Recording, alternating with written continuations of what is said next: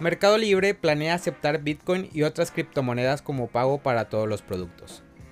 Mercado Pago, la rama fintech del gigante del comercio electrónico Mercado Libre, ha permitido a sus clientes brasileños comprar, vender y mantener Bitcoin, Ethereum y la stablecoin Paxos respaldado por dólares estadounidenses.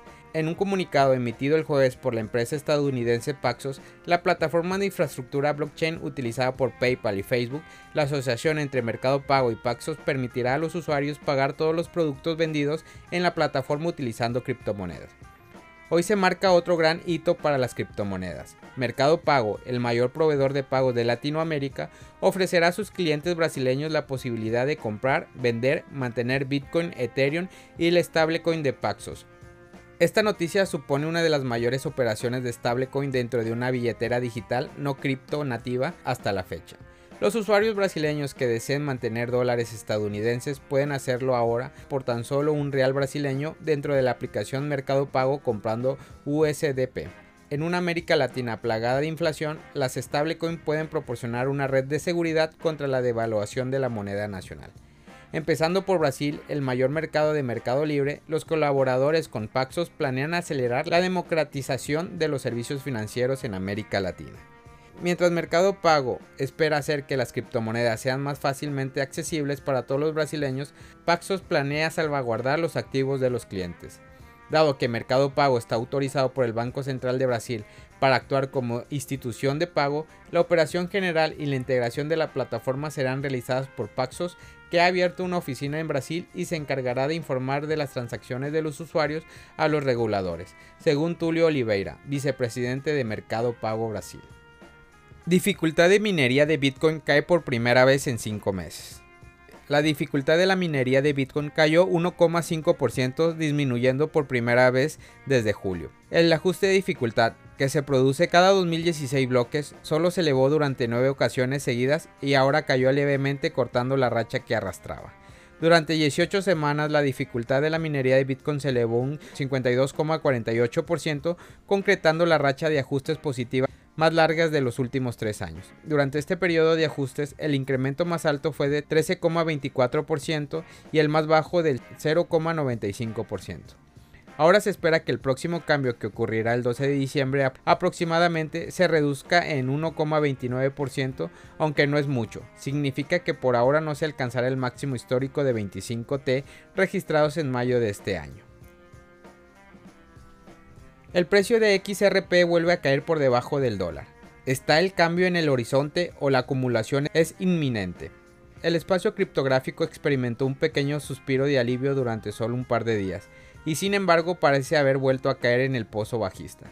Apenas el precio de Bitcoin aflojó su control sobre la tendencia alcista, los bajistas entraron rápidamente en acción, y por lo tanto muchas monedas alternativas, incluidas el precio de XRP, fluyen a través de una tendencia bajista notable.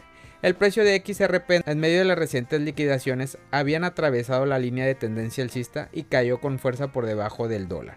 Con un pequeño giro, el activo recuperó su posición por encima de 1, pero lamentablemente pareció ser de corta duración.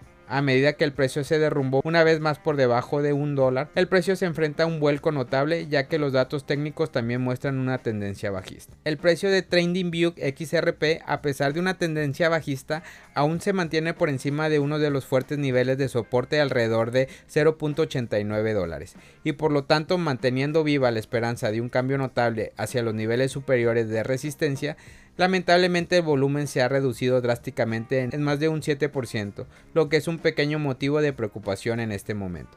Sin embargo, el toro puede entrar al ring para acumular el activo a precio con descuento y a su vez elevar el precio por encima del dólar muy pronto.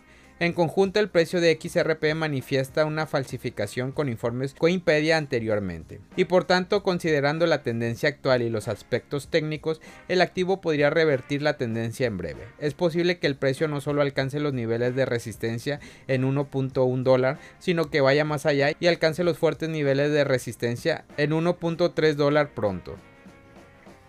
La nueva gobernadora de Banxico no descarta analizar e integrar una moneda digital. Ante la Comisión de Hacienda y Crédito Público del Senado de la República, Victoria Rodríguez Ceja fue autorizada como gobernadora del Banco de México a partir del 1 de enero del 2022. y expuso que analizará incorporar alternativas digitales, es decir, monedas digitales. La nueva gobernadora de Banjico expresó su postura ante las criptomonedas y señaló que la nueva tecnología a favor de la inclusión financiera debe ser aprovechada y que es bienvenida, aunque reiteró que vigilará la estabilidad en el sistema financiero para evitar la salida de capitales. Así lo expresó la nueva gobernadora de Banjico. Autoridades a nivel internacional, ante el interés que han despertado estos activos virtuales y sus evoluciones, han reconocido la necesidad y el potencial de extender las funcionalidades de la moneda de curso legal mediante la potencial implementación de monedas digitales emitidas por el Banco Central, aseguró. Independientemente del gobernador en turno, Banjico se ha distinguido por respaldar el sistema financiero convencional ya que a principios de septiembre el todavía gobernador Alejandro Díaz de León señaló que Bitcoin parece más un medio de trueque que dinero fiduciario evolucionado, y lo calificó como una inversión de alto riesgo y una reserva de valor deficiente o volátil.